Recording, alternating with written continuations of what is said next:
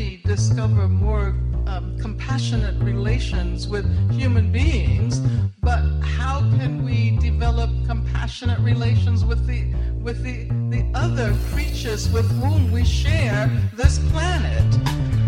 And that would mean challenging, challenging the whole capitalist industrial form of food. Bonjour et bienvenue dans l'Afroécologiste, le podcast qui parle d'écologie et de véganisme d'un point de vue décolonial et afrocentrique. Aujourd'hui, pour poursuivre notre conversation sur les végans noirs, j'ai le plaisir d'accueillir Aimé. Bonjour Aimé. Bonjour, salut. Euh, alors pour commencer, je voudrais te demander de, de t'introduire ou de te présenter euh, pour l'audience. Donc pour les personnes euh, qui ne me connaissent pas encore, donc je suis Aimé Renaud et je suis la personne derrière le compte Instagram Coolest Girls Are Green qui parle euh, un peu de tout autour de l'écologie et de l'environnement. Euh, donc euh, il y a le, véganisme pour avoir une alimentation plus végétalisée. On parle aussi de mode éthique, vegan, éco-responsable.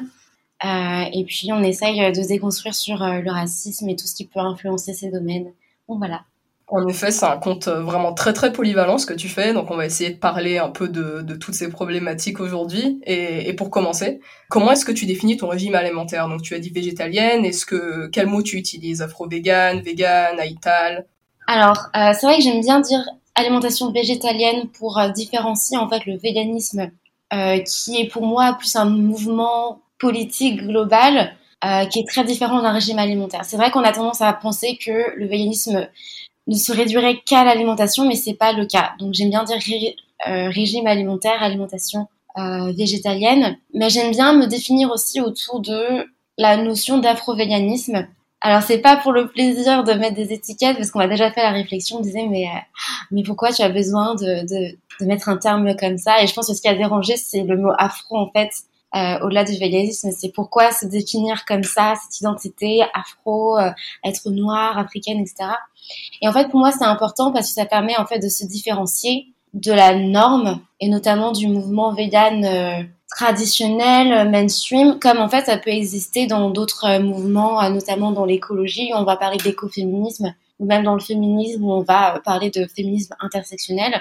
Et je trouve que c'est important de parler d'afro-véganisme le, commencement, ce qui est important de dire, c'est que ça permet de mettre en lumière en fait des personnes qui sont marginalisées, qui ont moins de pouvoir politique, qui sont moins représentées, et notamment dans le mouvement vegan qui paraît très très blanc, alors que statistiquement, en fait, il y a aussi pas mal de personnes noires, pas mal d'Africains, d'Asiatiques.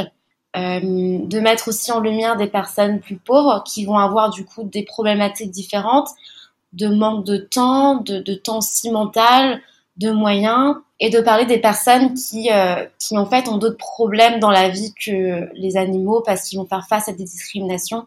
Et donc tout ça c'est important parce que le discours euh, euh, va être différent. Il y a des arguments euh, du véganisme mainstream qui vont assez peu parler aux personnes noires et qui vont même euh, les blesser. Et puis ça permet de mettre vraiment en lumière des certaines problématiques qui vont être peu prises en compte par le véganisme mainstream ou qui vont être euh, mal prises en compte. Et je pense notamment euh, à tout ce qui a rapport euh, à la gentrification, à l'éviction des personnes, de ces personnes marginalisées justement, des personnes arabes, noires. Donc pour moi c'est très important et comme je disais, c'est dans le véganisme c'est aussi un mouvement où donc très blanc où on peut où en fait tu y vas pour défendre les animaux et en fait tu te retrouves à, à subir des discriminations, ce qui est pas très plaisant. Et puis, euh, du coup, ça, parfois, il y, a des billets, donc aussi bien racistes, grossophobes, pauvrophobes, euh, psychophobes. Et il y a une espèce de pression aussi que j'aime pas forcément dans, euh, dans ce mouvement-là, et que euh, l'afrovéganisme permet de, défendre une autre manière de défendre euh, les droits des animaux. Donc chacun après a sa définition de l'afrovéganisme, mais voilà, ça permet de vraiment de se différencier, de proposer aussi d'autres lectures, d'autres interprétations, d'autres propositions, d'autres idées pour euh, les animaux, tout simplement. D'accord. Et, et, du coup, tu as, as, comparé ça un peu avec l'écoféminisme ou d'autres mouvements comme ça et tu as mentionné euh, l'intersectionnalité. Est-ce que tu penses, toi, qu'il y a des intersections entre racisme et, et spécisme? Bah, euh, totalement, dans la, mais pas dans peut-être pas dans le, la mesure où les gens euh, l'interprètent euh, habituellement. C'est que pour moi, le lien entre le racisme et, euh, et le spécisme, il y a une question de pouvoir en fait et de domination, notamment de l'homme. Et dans les deux cas, euh, C'est vraiment, il y a donc la domination de l'homme et aussi une question en fait de hiérarchie des vies. Euh, on va peut-être en parler un peu plus tard, mais euh, vraiment la hiérarchie des vies, c'est l'humain et même dans les humains, donc il y a une hiérarchie entre les femmes et les hommes, entre les personnes blanches, les personnes noires, asiatiques, etc. Euh, et puis ensuite, il y a les animaux et puis il y a les végétaux. Donc, euh, pour moi, le lien, il est là et pas forcément. Euh, parfois, il y a des personnes qui partent vraiment très loin sur les génocides ou je sais pas quoi. bon, mais voilà. Pour moi, le, le lien, il est là. non, je suis, je suis tout à fait d'accord. Et ce que les gens comprennent pas, c'est qu'on peut faire des corrélations sans faire des comparaisons. et c'est ça qui crée énormément de problèmes. Oui, c'est ça. Parce que vraiment, dans le véganisme, il y a beaucoup de gens qui vont dire oui, mais le véganisme, c'est que pour les animaux, et euh, je suis, je suis d'accord. Mais en fait, il y a vraiment des gens qui pensent que euh, on ne doit pas parler des humains, genre à aucun moment. Et ce que je trouve assez problématique, parce qu'on vit tous euh, sur la même planète et qu'on est tous ensemble dans le même bateau, plus ou moins. Euh, et qu'il y a des hommes, en fait, qui sont pas aussi privilégiés dans la société que les hommes, les personnes blanches, en tout cas. et que donc, c'est important de parler de ces personnes qui, qui travaillent dans des, dans les boucheries donc c'est vraiment important de, de parler de ce lien-là, mais de, de, le faire correctement, quoi. Euh, oui, et puis les catégories humain, euh, humain, animal, enfin moi je trouve, elles sont aussi pas, euh, pas aussi binaires et rigides que le mouvement vegan voudrait le faire entendre. Il y a des humains qui étaient dans la catégorie animal pendant très longtemps. Pour moi, le, le fait qu'ils veulent pas parler d'humain, c'est parce qu'ils veulent pas réfléchir à ces questions-là de qui est, qui est humain déjà pour commencer. Oui, c'est ça. Et c'est pour ça que la question du véganisme, elle est aussi assez sensible dans nos communautés euh, noires, parce qu'en fait, les euh, personnes noires ont été pendant longtemps, et encore euh, aujourd'hui, en fait, assimilées à des animaux. Donc, ils sont renvoyés à l'animalité. Donc, c'est compréhensible que des gens sont assez réfractaires à ce qu'on leur dise, ah oui, mais nous sommes tous des animaux, alors qu'ils ont essayé pendant tant d'années de, justement, ils ont, ils ont basé leur lutte en se différenciant des animaux, parce qu'on les a tellement renvoyés aux animaux. Donc, voilà, c'est très complexe, en fait. Exactement, c'est très complexe. Et, alors du coup, comment et, quand est-ce que tu, es devenue euh, végane ou végétalienne? Alors j'ai commencé par être végétarienne quand j'étais, euh, j'avais 12-14 ans je crois, et donc je suis devenue végane bien plus tard. Alors je suis devenue végétarienne, ça date de très longtemps, c'est un peu flou, mais il me semble que à la base, je suis venue vers le végétarisme en fait plutôt grâce au féminisme, parce que pour moi il y avait ce lien-là, comme je disais, de domination, de hiérarchie des vies, et que du coup, moi, le végétarisme, les droits des animaux, en tout cas, en fait, ça me parlait. Donc pour moi, c'était assez logique, en tant que personne se définissant comme féministe, de ne pas manger de chair animale. Donc je suis venue vers le végétarisme comme ça, végétarienne parce que j'avais à ce moment-là pas encore euh, suffisamment de connaissances en fait il y avait personne qui l'était, c'était pas très à la mode, euh, c'était compliqué. Et donc je consommais notamment du poisson euh, parce que je réfléchissais pas vraiment à l'intelligence des poissons par exemple. donc j'étais végétarienne et je suis devenue végétalienne bien plus tard grâce à plusieurs facteurs, notamment l'éloignement parce que je suis vraiment devenue végétalienne au moment où en fait j'allais partir en Erasmus donc c'est-à-dire loin de ma famille, loin de mes amis. Euh, donc je pouvais vraiment vivre euh, mon végétalisme euh, euh, comme je le sentais, à ma, à mon niveau, à ma, à la cadence que je voulais, etc. J'avais pas la pression de décevoir ou quoi que ce soit. Euh, donc c'était l'éloignement familial. Euh, mais aussi, donc, il y avait plus de connaissances. À une, époque, on en parlait beaucoup plus euh, du véganisme, du végétalisme, etc. Euh, et puis, euh, par la suite, j'avais rencontré une collègue lors d'une expérience professionnelle et elle était végane depuis plusieurs années. Et elle m'a vraiment, déjà, m'a laissé le temps, en fait, elle était vachement dans la compréhension. Elle m'a pas jugée parce que j'étais végétarienne, alors qu'elle aurait pu. Elle m'a pas du tout jugée. Elle m'a laissé le temps. Et elle m'a donné aussi des conseils, des noms de personnes à suivre sur Instagram, etc elle m'a vachement rassurée et je me suis dit euh, bon bah j'y vais quoi. En fait, ce qui me stressait, c'était c'était ridicule, mais moi c'était euh, le lait, les œufs, en fait la pâtisserie française qui est vraiment basée euh, sur sur les produits d'origine animale et la pâtisserie française c'est vraiment très normé, il faut peser etc. Bref, donc ça me semblait beaucoup trop compliqué pour moi et en fait ça m'a beaucoup rassurée et à, à partir du moment où j'ai maîtrisé mes desserts préférés et c'est ça qui est important aussi, c'est que j'ai pu reproduire les choses que j'aimais et qui comptaient dans ma vie à partir du moment où j'ai su faire euh, les crêpes, j'ai commencé euh, comme ça, et que j'ai réussi à faire les frisiers, euh, des flancs, des choses que j'aimais manger tous les jours, c'était beaucoup plus simple pour moi. Et la chose qui m'a vraiment rassurée et convaincue de rester dans le véganisme, c'était une sortie pêche en famille où là je me suis dit mais c'est pas possible en fait j'ai vu les poissons suffoquer à la sortie de l'eau et je me suis dit mais c'est vraiment pas possible et et vraiment, depuis ce jour-là, je suis vraiment restée euh, ultra convaincue euh, de mon approche. Donc voilà. C'est très intéressant ce que tu as dit sur euh, la, pâtisserie et le rapport au plaisir, parce qu'en parlant de, du mouvement vegan, c'est vrai qu'il y a un... J'avais trouvé, moi, à l'époque où j'étais pas vegan, et quelque chose qui me qui m'agaçait. J'avais l'impression qu'il y avait un rapport à la maîtrise dans les milieux vegan qui était énervant. Il fallait presque être un asset pour être vegan. Et, on va presque te reprocher de, parler du plaisir que tu as à manger à certaines choses au lieu de, t'amener à la conclusion qu'en fait tu peux toujours prendre du plaisir en tant que vegan et tu n'as pas besoin en fait d'être dans la contrition. Et euh, c'est un message très important, je pense que tu fais passer. En fait, on peut végétaliser tout ce qu'on aime et, continuer de s'amuser en fait avec la nourriture. Mais c'est d'autant plus compliqué que je trouve qu'on n'est euh, pas euh, vegan, en fait, on se pose pas beaucoup la question de ce que l'on mange, de ce qu'il y a dans notre assiette de la manière de notre euh, si notre alimentation est, équilibrée ou pas pardon. Alors que quand on est vegan en fait on s'intéresse beaucoup plus déjà parce qu'on nous attend un peu au tournant ou si tu vas avoir un petit rhume on va dire ah mais c'est parce que t'es vegan. Et euh, parce que c'est aussi plus complexe on va pas se mentir. Ou euh, je pense à Bérénice Lecomte qui qui fait de la pâtisserie végane. Elle a suivi une formation hyper spécialisée et c'est ce qui lui permet de de aussi de proposer aujourd'hui euh, des recettes qui sont euh, de, de, faire des croissants, euh, des trucs de, de fou. Et parce que c'est complexe, mais qu'en même temps, en fait, quand on s'y intéresse, quand on prend le temps, en fait, c'est réalisable aussi et qu'aujourd'hui, c'est plus démocratisé. on peut, il y a plusieurs, à Paris notamment, il y a plusieurs pâtisseries. On peut acheter des trucs qu'on congèle, etc. C'est beaucoup plus simple qu'à une époque et que c'est totalement réalisable mais que oui, cette notion du plaisir, elle est importante parce qu'en fait, qu'on est tout le temps dans la frustration, c'est assez compliqué, surtout qu'on est enfant, on n'a pas forcément cette maîtrise de soi, mais même en fait, en tant qu'adulte, moi, parfois, je suis juste blasée parce que euh, ça me saoule de manger euh, de la salade, du concombre, des tomates euh, sans sel ni poivre et que, bon, une fois, ça va, mais tous les jours, en fait, oui, ça me frustre, en fait. Mais que ça nécessite, bon, de, de savoir d'aimer un peu cuisiner, de faire le marché, etc. Euh, mais qu'en tout cas, on peut trouver du, plaisir euh, très largement et qu'on peut reproduire euh, les recettes que l'on aime, que l'on ait une l'alimentation occidentale ou, africaine en fait. Non, absolument. Et, je vais rétro-pédaler un peu, parce que tu as dit beaucoup de choses et il y a des choses qui étaient vraiment très intéressantes. Alors, tu es devenue végétarienne à 12 ans, c'est plutôt incroyable, c'est très très jeune.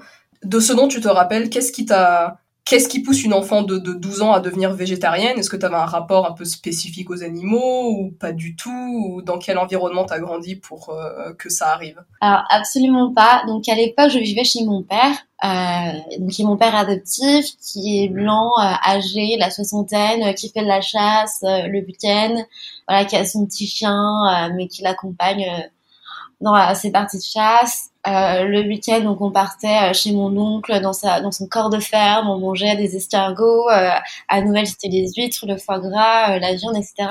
Donc c'est vraiment un milieu, tout ce qu'il y a d'assez classique dans la culture française qui est très carniste. donc c'était pas forcément le milieu le plus favorable, mais vraiment qui m'a convaincue, c'est donc vraiment ce lien avec le féminisme, les, autres oppressions, et puis aussi donc on avait notre chienne Diane qui à un moment en fait est tombée malade. Elle a eu un cancer et mon père m'en avait pas parlé. Du coup en fait j'ai dû m'apercevoir de moi-même qu'elle était pas bien. Et ça j'ai vraiment vu la différence entre avant et puis à partir du moment où elle est tombée malade.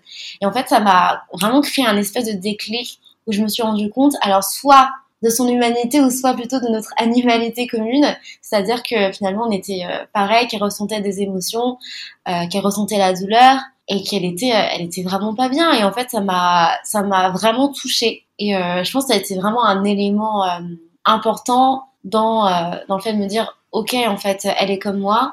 Et si elle est comme moi pourquoi est-ce que pourquoi est-ce que je la je la consommerais en fait? Et ça c'est d'autant plus important que j'ai en fait j'avais pas de spécialement d'affection pour les animaux euh, je le dis honnêtement parce que dans le véganisme, on a tendance à beaucoup parler d'amour et de beauté, avec l'idée que euh, parce qu'on aime les animaux, on ne doit pas les manger. Et en fait, pour moi, c'est pas une question d'amour en fait. Euh, moi, j'avais pas de relation très affective avec ma chienne. Je jouais pas forcément avec elle, je la câlinais pas forcément. Mais en fait, c'est pas ça qui fait que je la respectais. C'est juste parce qu'elle était bah, elle était une personne vivante qui avait sa vie, qui avait sa culture, qui avait ses émotions et qu'elle avait juste le droit de vivre tout comme moi j'ai le droit de vivre et d'avoir ma vie. Et voilà, j'avais pas à la consommer si en plus j'avais strictement pas le besoin que je peux très bien vivre sans manger. Euh, voilà. Donc euh, pour moi ça c'était important. Et, euh, et pareillement, c'est pas parce que c'est un, un, chien que j'ai pas la manger ou que je vais la manger en fait. Il n'y a, a, pas de question de, on devrait pas en fait associer la beauté au respect qu'on a aux animaux. Il y a des animaux qu'on respecte les lions, les girafes, les éléphants parce que on les juge plus grands, plus importants, plus majestueux, mais en fait ça n'a strictement rien à voir. Complètement d'accord. Et je pense que c'est vraiment un discours important à propager. Les, gens ont l'impression que parce qu'on parle d'amour, que l'amour et, la violence, c'est exclusif. Ça peut pas aller ensemble. On peut tout à fait aimer être violent, en fait. Euh, aimer ne veut pas dire respecter. Enfin, il y a, beaucoup de discours qui sont en confusion comme ça et je pense pas qu'on ait besoin d'aimer pour être vegan. Je suis assez d'accord avec ça.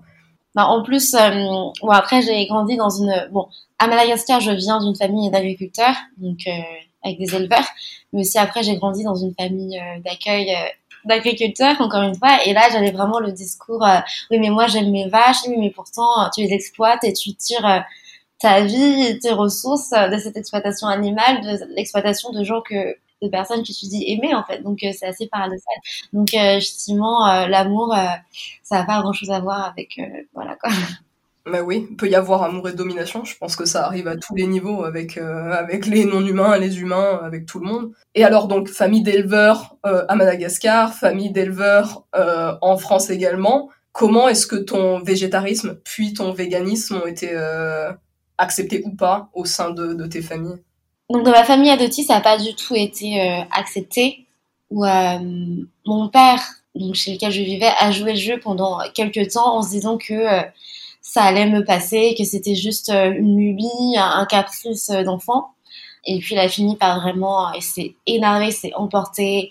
Il m'a obligé à manger euh, le plat qu'il avait. En fait, il a essayé de me faire remanger de la viande. Et je me rappelle très très bien parce que c'était un plat de pâtes carbonara avec du jambon, donc du porc dedans et ça m'avait dégoûté. Et au-delà du plat, en fait, ce qui m'avait vraiment marqué, c'était le fait qu'il m'oblige, qu'il me contraigne à manger quelque chose qui me répugnait euh, totalement. Donc j'ai trouvé ça vraiment abject.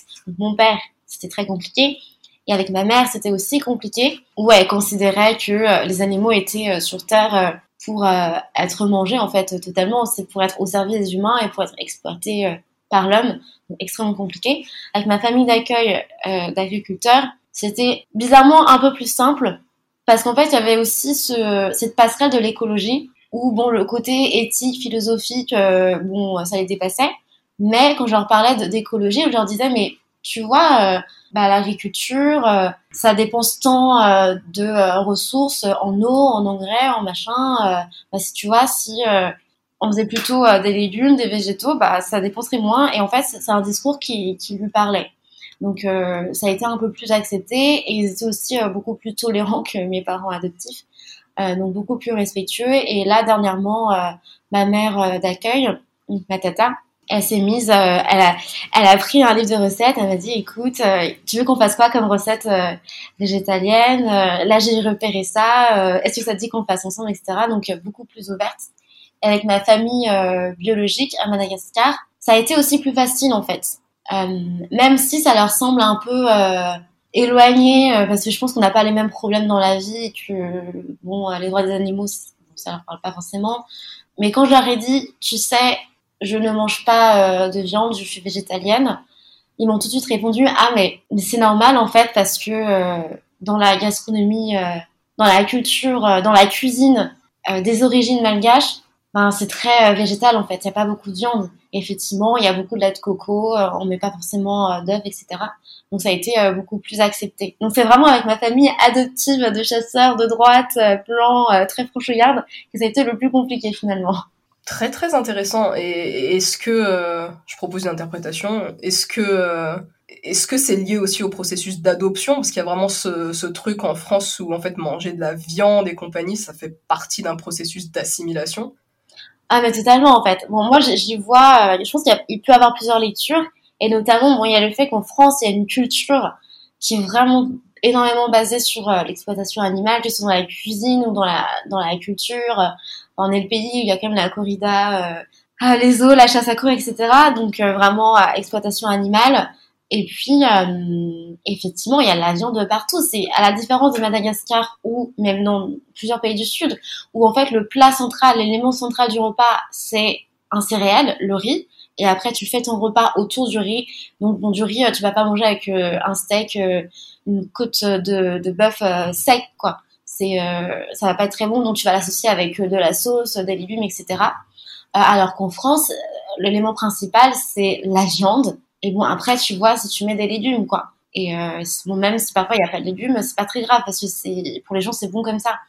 Donc il y a ça. Et du coup quand j'ai été adoptée ce qui est important aussi, euh, c'est la vision qu'on a de chaque culture, ou la, la, culture des pays du Sud, la culture alimentaire, elle est souvent assez mal vue.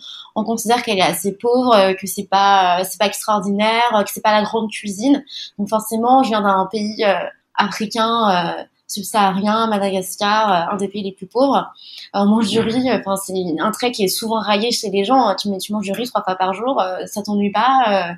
et puis j'arrive en France, donc forcément l'élévation c'est d'adopter la culture française, donc de délaisser ma culture d'origine qui est assez euh, vegan friendly pour embrasser une culture qui est très euh, très viandarde. Donc euh, il y avait cet aspect-là qui a été effectivement très violente, très violent et associé à mon adoption.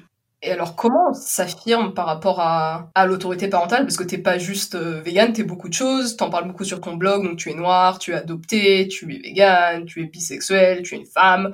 Euh, comment on s'affirme par rapport à l'autorité parentale avec, toutes ces choses-là? Parce que ça fait beaucoup. Est-ce que euh, on peut peut-être aussi revenir à la donc la question précédente, je reviens un petit peu euh, parce que je trouve qu'il y a aussi des aspects, euh, d'autres aspects intéressants. Donc on, on a parlé de l'adoption et de la culture, mais j'y vois aussi un côté religieux où euh, dans ma famille adoptive, à la base, on allait à l'église tous les dimanches. Donc on est une famille très religieuse où voilà, on fait la crèche, on chante des chants de Noël, on va à l'église, etc. Et c'est vrai que dans la religion chrétienne. Bon, il y a plusieurs interprétations. On peut voir la Bible comme euh, compatible avec euh, le véganisme.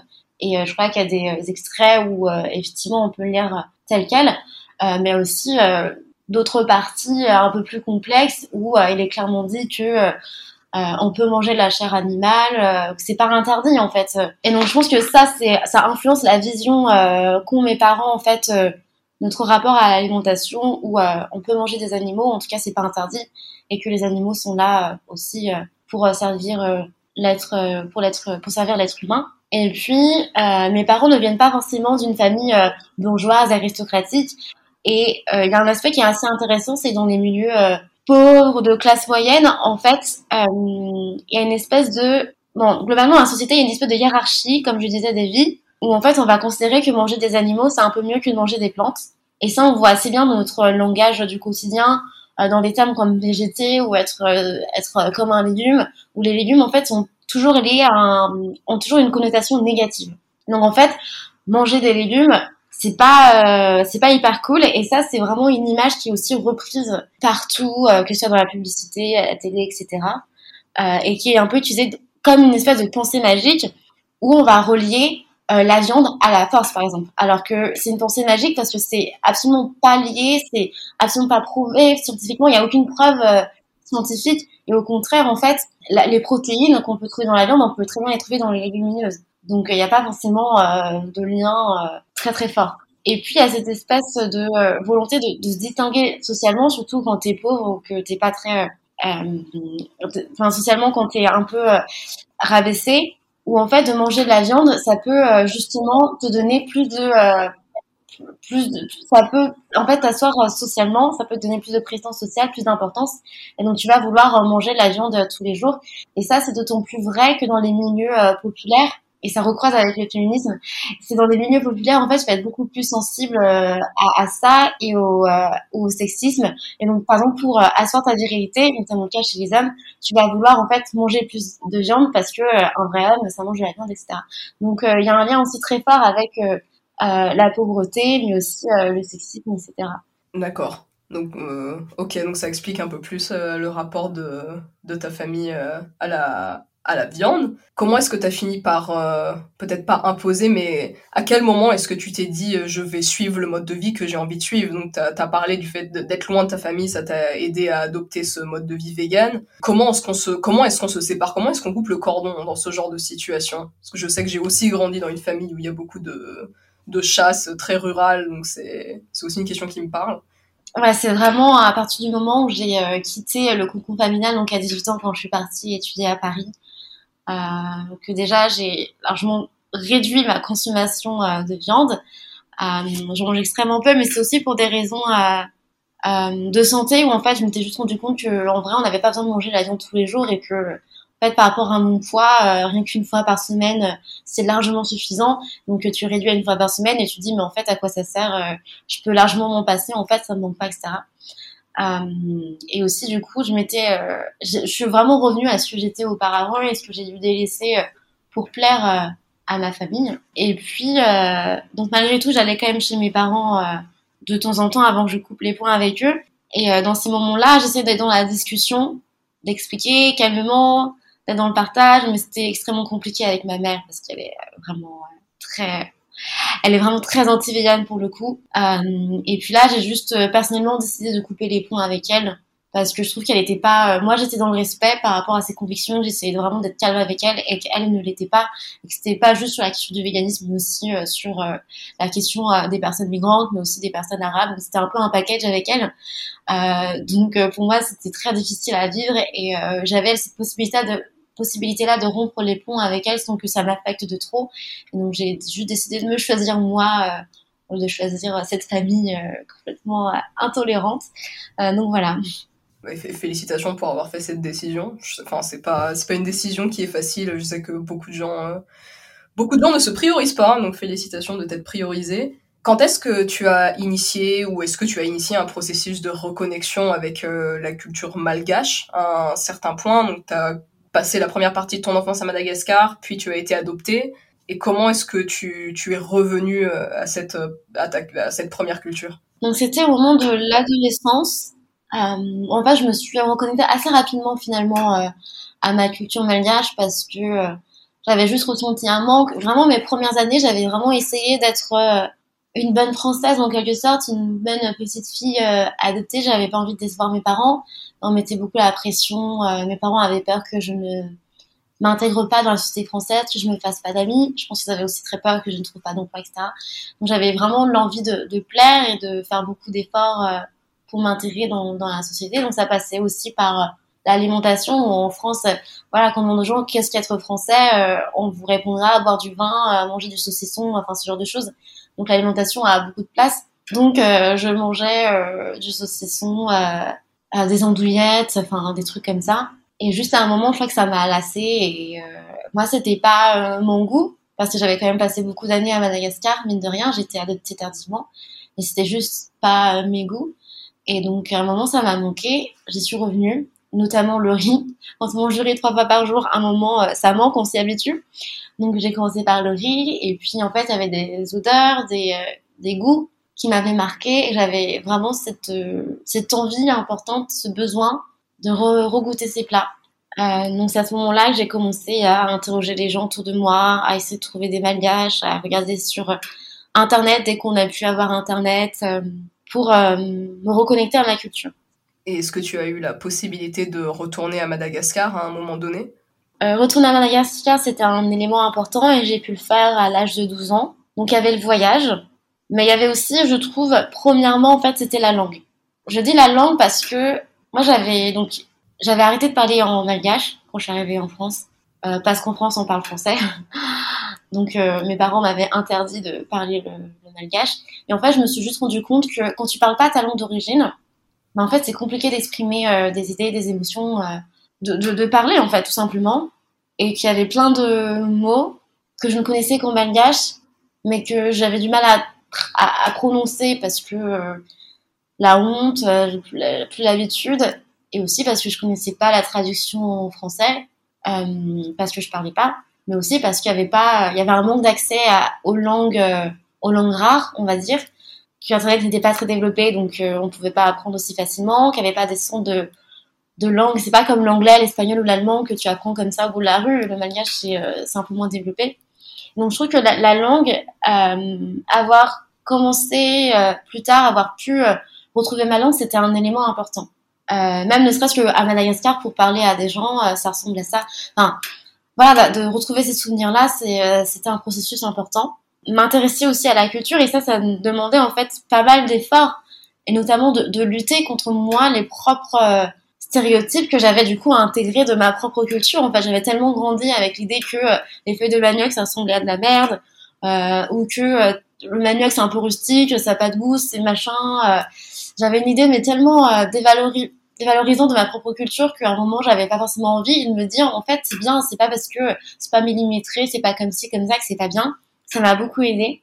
Et puis oui, ce retour à Madagascar, où euh, j'ai pu regoûter euh, mes plats, ressentir ma terre, etc., ça m'a vraiment beaucoup aidé. Je me suis rendu compte que ça m'avait manqué et que j'avais besoin de ça et que c'était pas grave et que c'était bien au contraire et que ça m'aidait. Donc voilà.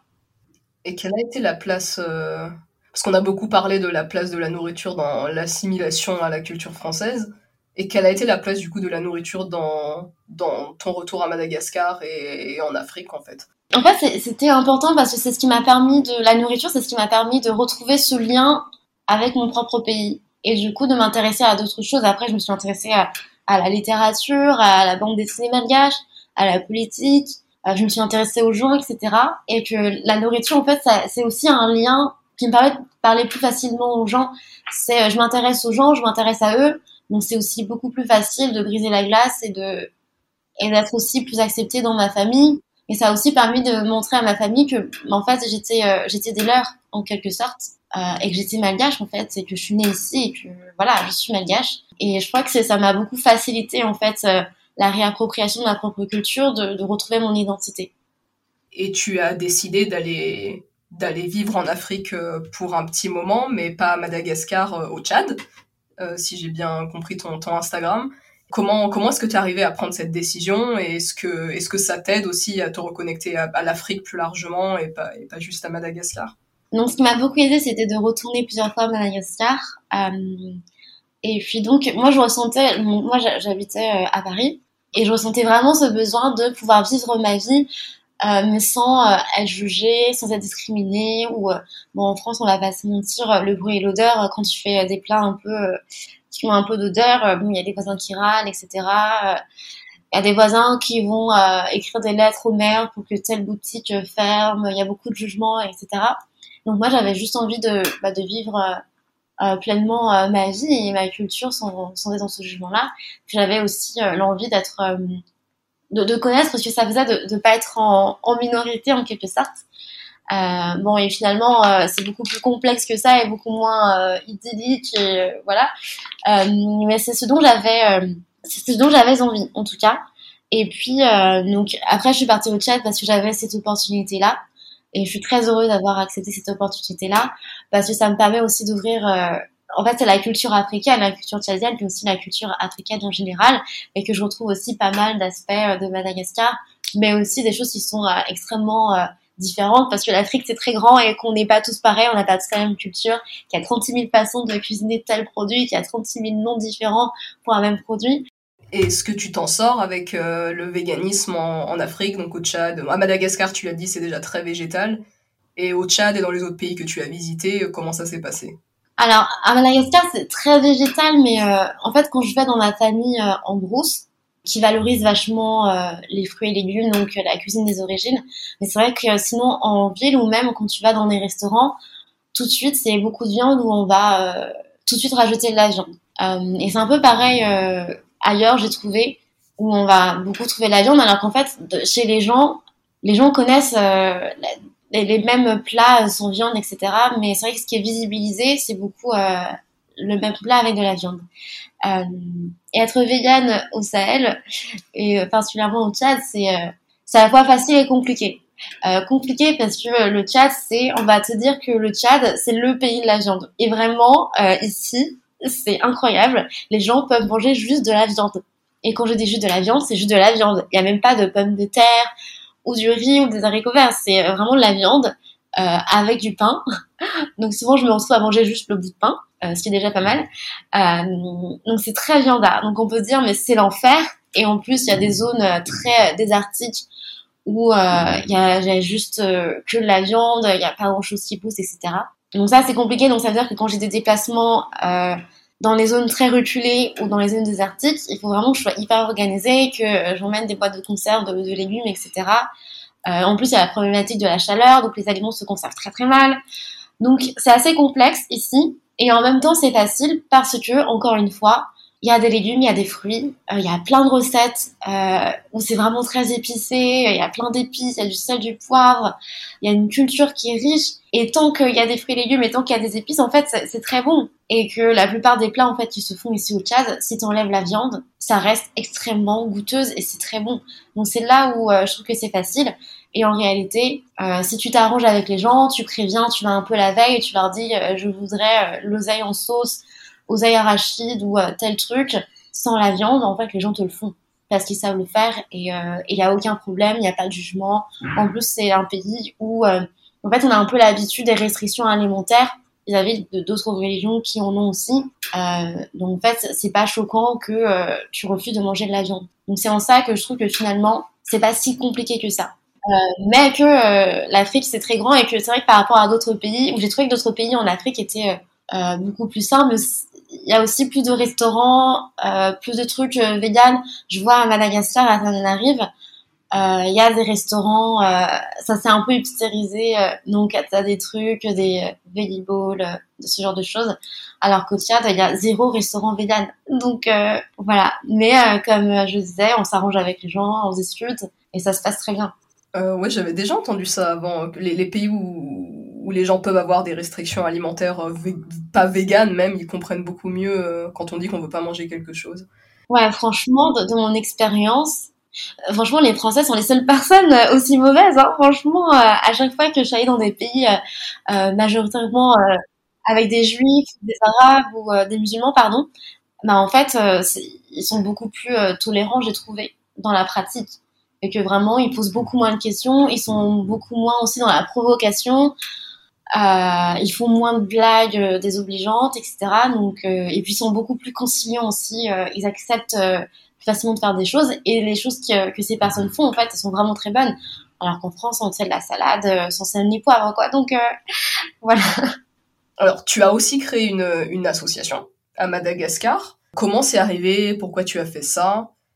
En fait, c'était en lien avec euh, mon histoire et mon adoption, où j'avais euh, aussi envie de prouver qu'on pouvait euh, soutenir des personnes, des petits enfants noirs, des personnes noires, mais sans pour autant être dans la domination et sans pour autant arracher des personnes de leur milieu, de leur famille en fait. Et qu'il y a plein de manières d'aider et de donner son argent si on en a envie, si on en a, et que ça n'inclut pas forcément le déracinement. Donc c'est pour ça qu'on a fait cette association là et et on voulait aussi euh, euh, montrer qu'on pouvait faire des projets en intégrant euh, à chaque fois un aspect écologique, environnemental et en respectant aussi les personnes, les populations locales, simplement, respecter leur identité, leur histoire, etc. Donc ça me semblait important. D'accord. Il y a eu une prise de, de parole ces dernières années, je pense, en France sur la question de l'adoption, avec Amandine Gay, beaucoup de personnes maintenant qui... Enfin, beaucoup de personnes. Il y en a pas assez, mais de plus en plus de personnes qui parlent de l'adoption internationale qui ont des blogs sur ça et qu'est-ce que qu'est-ce que tu souhaites que les gens comprennent à travers euh, toi ta prise de parole sur cette question-là? Euh, Que les gens remettent un peu plus en déjà en question euh, l'adoption internationale et parce qu'aujourd'hui vraiment les gens prennent l'adoption comme un, un acte d'amour, même comme une action de sauvetage et c'est un peu déshumanisant même parfois vis-à-vis de, ces populations. On oublie que ces, ces personnes qu'on adopte enfants en deviennent adultes euh, y a, ça manque de prise en compte aussi de, de leurs problématiques. On voit pas forcément les discriminations, euh, les questions de couleur de peau, etc. Voilà, poser des questions, interroger, et puis euh, montrer qu'en fait toute la narration qu'on a sur l'adoption, c'est une construction en fait. C'est une construction et qu'il faut euh, il faut s'interroger sur ce qu'on dit sur l'adoption. Voilà, c'est vraiment ce que j'aimerais transmettre aux personnes qui me suivent. C'est intéressant parce qu'on revient à la question qu'on avait posée au début du podcast euh, sur l'amour et la domination. On peut aimer un enfant et perpétuer encore euh, des milliers de, de, dynamiques extrêmement violentes, que ce soit le déracinement ou des dynamiques euh, nord-sud ou des dynamiques euh, raciales pour l'adoption transraciale. Donc c'est très intéressant, on en revient à, cette idée qu'il faut déconstruire ces narrations qui sont basées sur l'amour et l'amour va, euh, va surmonter tous les problèmes et en fait c'est ce discours d'amour au final il devient un discours très très déshumanisant dans lequel tu veux même plus voir en compte la violence que tu fais subir à un enfant. Et du coup, quand et pourquoi est-ce que tu as créé euh, ton blog Coolest Girls euh, are, Green? Ça partait de parce que tu parles de beaucoup de choses, de mode éthique, d'adoption. Quelle a été l'impulsion euh, du début de ce blog? À la base, c'était en 2020 et j'ai été assez en fait agacée que régulièrement on propulse et on valorise des personnes qui ont peut-être un peu d'engagement et en tout cas qui se posent pas beaucoup de questions et je trouve que c'est important et j'ai envie de montrer qu'on peut en fait euh, se poser des questions, être engagé et que ce soit très esthétique aussi et que ce qui est esthétique et ce qui est sympa et ce qui est cool, d'où le nom euh, de la page Instagram, ben c'est en fait c'est avoir des valeurs et c'est d'être engagé. Et j'avais envie de d'être un peu la personne que j'aurais aimé euh, rencontrer sur Instagram. Voilà, de montrer des belles images, des choses très esthétiques, d'être un peu léger, mais en même temps, voilà, on peut euh, partager une manifestation antiraciste et, euh, et c'est pas grave en fait ça se fait et c'est normal. Et heureusement euh, on peut parler d'adoption on peut parler de meuse éthique et, c'est vraiment important d'avoir conscience en fait de, de, du pouvoir de sa parole de sa visibilité et d'utiliser et d'utiliser ces, ces armes là pour en faire quelque chose de bien. Et je suis je suis régulièrement assez surprise par des gens qui ont des milliers des millions de followers et euh, qui valorisent euh, des marques de fast fashion euh, ou ce genre de choses et qui vont pas parler de racisme ou qui vont juste mettre un carré noir. Enfin, c'est le niveau zéro de la conscience politique et je trouve ça tellement dommage. Et, les gens ont peur, ils se disent mais on va me détester pour ça. les gens vont plus arrêter de me suivre, vont arrêter de me suivre, etc. Et en fait, c'est pas grave. Et au contraire, c'est ce qui fait que tu es une personne intéressante et ce qui fait que c'est cool. Euh, et qu'est-ce qui t'a amené à la mode éthique alors? Qu'est-ce que déjà qu'est-ce que tu appelles mode éthique? Quels sont les critères toi que tu valorises le plus euh, quand tu choisis de promouvoir une marque? Qu'est-ce qui est important pour toi? Alors moi c'est une problématique qui me touche parce que je viens de Madagascar déjà, donc il y a un pays euh, assez connu dans le monde de la mode pour le raffia, pour la main d'œuvre extrêmement pas chère, etc. Euh, donc il y a un savoir-faire euh, qui est très euh, fort à Madagascar et en même temps des salaires qui sont extrêmement bas et un traitement des êtres humains qui est parfois déplorable. Donc ça, ça me touche directement parce que c'est mon pays, aussi parce que je suis une femme noire. Donc ça m'intéresse la manière dont on traite les femmes en Asie, en Inde, au Bangladesh, en Amérique latine, etc. Et, et ça me semble important d'avoir conscience en fait que dans les produits que l'on achète, en fait, ça a un prix, ça a un coût. Euh, surtout les produits que l'on achète à, chez H&M à 10 euros, les grosses promotions à moins 70, moins 90%, en fait, ça a un coût et derrière, c'est les êtres humains euh, qui sont euh, qui travaillent dans des conditions euh, vraiment dégradantes, qui sont pas payés, etc., qui peuvent pas vivre, et que nous, en fait, le plaisir qu'on tire, le plaisir hyper éphémère, là, c'est toute une critique de la consommation tout euh, de, du marketing, de la pensée magique, etc. Euh, la, le, le, plaisir éphémère qu'on a à acheter un vêtement, en fait, il est basé sur la souffrance d'être humain. Donc moi, ce sont des choses qui, euh, qui me parlent. Et ce qui est important pour moi, c'est euh, la rémunération donc des ouvriers des ouvrières, mais souvent, ce sont des ouvrières quand même. Euh, donc la rémunération des, des personnes derrière, aussi le traitement euh, des personnes dans les entreprises euh, en France. C'est la manière, les produits en fait que l'on va mettre, la manière, l'eau qu'on va utiliser, la manière dont les, les vêtements sont teints, donc les produits chimiques, ce qui va être rejeté dans les rivières. Et c'est toutes les valeurs, la manière dont on va utiliser l'argent, c'est les marges que l'on va se faire. Et je trouve que ça, c'est une vraie question. C'est il y a des produits qui sont chers aussi, mais parce que les marques se font une marge de dingue. Est-ce qu'on a besoin de gagner euh, autant d'argent, etc. Donc euh, moi, ce sont tous ces aspects-là que je prends en compte et qui sont vraiment importants pour moi. C'était encore une, encore une fois, c'est très intéressant ce que tu dis, parce que je trouve, euh, moi en tout cas dans mon feed Instagram, ce que je trouve vraiment intéressant avec ton blog, c'est que pour le coup, euh, c'est vraiment à l'opposé de la vision de la mode éthique qu'on a, où c'est toujours un certain type de personnes qui le promeuvent et pour euh, uniquement pour l'écologie en général. Et toi, ce que tu dis, en fait, c'est ton expérience de femme noire t'a amené à t'intéresser à ça, en fait. ça part vraiment de, de ta propre narration, ce qui est une narration qu'on ne voit pas souvent. Pourquoi est-ce qu'en tant que femme noire, ça, ça peut nous parler? bah en fait ça, ça, aurait pu être moi ou ma famille en fait très clairement quoi euh, c'est un pays je viens d'une famille tellement enfin pauvre et ouais je me reconnais dans ces personnes là dans ces visages et je pense que c'est assez éloigné quand tu es une personne euh, favorisée, blanche euh, en France, quand tu es un homme en plus. Donc pour moi, vraiment, la question de la rémunération euh, de, des personnes qui font nos vêtements, elle est ultra importante. Et je préfère ne pas acheter un vêtement que que d'avoir un truc à 10 euros. Moi, ça me ça me choque, ça devrait même pas exister en fait. Et, et je comprends pas qu'on puisse éprouver du plaisir à porter un, un vêtement un vêtement comme ça. Euh, et euh, la question de l'écologie, elle est importante, mais en fait, l'humain ne va pas passer derrière euh, la lutte environnementale. Et ça va vraiment de pair, en fait. Parce que souvent, en fait, les vêtements fabriqués par des personnes, par des personnes pauvres, bah, sont les mêmes qui déversent des produits chimiques dans les rivières, sont les mêmes qui décident la déforestation de forêts entières. C'est c'est assez lié. Non, absolument. Merci beaucoup pour ça. Et on commence à approcher d'une heure. Du coup, je vais arriver aux questions un peu plus conclusives dans tout ça, donc euh, tu parles de beaucoup de sujets, de beaucoup de sujets qui sont euh, assez lourds. Euh, comment est-ce que tu prends soin de toi au quotidien? Là, cette question-là, elle est vraiment très intéressante parce que justement, quand on, quand on est aussi engagé, et c'est le cas sur Instagram, mais c'est aussi dans la vraie vie où en plus, en tant que personne femme, noire, dans un milieu très bourgeois, très normé, où voilà, j'essaie de lutter pour euh, plus d'écologie dans mon quotidien, euh, dans mon lieu de travail, etc. Donc c'est beaucoup d'énergie, c'est beaucoup d'engagement, et c'est vraiment hyper important de prendre euh, du temps pour soi et d'être un peu égoïste par moment. Euh, et ça, ça passe par beaucoup de ce que j'appelle du self-care. Donc en fait, toutes les semaines, je m'accorde, j'essaie de m'accorder au moins une heure par jour, mais c'est compliqué parce que le travail prend littéralement toute notre vie. Donc parfois, on rentre à 19h et, et il faut faire à manger, et en fait, t'as plus de temps pour toi.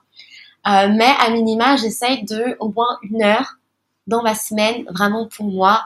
Je vais faire des choses qui me font du bien. Euh, donc je vais faire euh, du jardinage.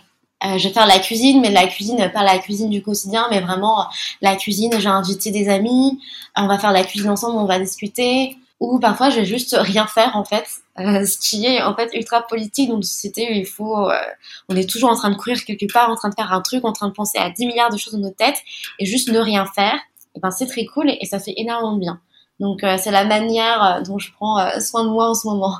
Qu'est-ce qu'on peut te, qu'est-ce qu'on peut te souhaiter pour l'avenir? Plus de temps, et du temps qualitatif. parce que parfois on a du temps, mais en fait on est tellement épuisé par le travail et par tout ce qu'on a à faire que finalement on peut pas lire parce qu'on n'a pas le cerveau libre, on peut pas euh, faire des choses, on n'a pas l'énergie euh, pour socialiser avec nos amis, etc. Donc j'ai envie d'avoir du temps, mais surtout du temps qualitatif. Euh, avoir de l'argent pour euh, faire plaisir, quand même, c'est important. Et puis aussi essayer de développer plus mon compte Instagram. J'ai envie de passer plus de temps, faire des contenus qualitatifs. Et voilà. Très bien. Et, pour finir, est-ce que tu as des recommandations d'Instagram francophone qui t'inspirent autour des questions euh, afro-véganes, euh, euh, éthiques? Il y a énormément de personnes que j'adore suivre sur Instagram. Alors, je vais juste en citer quelques-unes, mais je pense à Vegan Glimmer, qui fait un compte que je trouve hyper important et intéressant sur le véganisme, parce qu'elle apporte vraiment des connaissances en éthologie et en neurosciences en fait. Donc elle explique vraiment plein de choses et je trouve que c'est euh, super bien fait. Et elle est assez, euh, elle répond, euh, elle a l'air assez proche de sa communauté, donc je trouve ça vraiment génial. Charlotte, que vous connaissez sûrement, des mangeuses d'herbe, qui là aussi, elle est vraiment très accessible. elle dégage une positivité, mais vraiment incroyable. Elle est très claire dans ses explications. Vraiment, c'est une personne que je trouve incroyable et admirable. Il y a Marie, de The Spicy Soul qui a fait aussi un livre sur le véganisme euh, en Afrique avec des recettes africaines, euh, qui fait un travail mais vraiment génial et nécessaire. Anna, que j'ai rencontrée, euh, qui est la seule personne pour l'instant que j'ai rencontrée euh, en vrai, que j'ai rencontrée au Sénégal, euh, qui est ingénieure de l'environnement. Et je sais que c'est vraiment une personne qui est engagée au-delà de d'Instagram et qu'elle est vraiment très engagée pour sa communauté au Sénégal et qu'elle agit vraiment euh, pour euh, plus de poumons verts au Sénégal parce que ça construit énormément. Elle lutte euh, contre l'arrivée, la, des arrivages de poissons qui viennent de, de Norvège en Afrique. Bref, elle défend vraiment beaucoup de choses. Et j'aime bien aussi Amé de Acetane euh, parce que pour le coup, à elle euh, défend aussi une autre image en fait euh, de, de la mode éthique, Et de ce milieu-là, elle a un style, pardon, elle a un style vraiment personnel, un peu loin du style un peu cottagecore, euh, du style un peu classique, euh, limite néo-bourgeois qu'on peut voir parfois. et ça fait du bien en fait. Il y a, voilà, ça, ça, change un petit peu.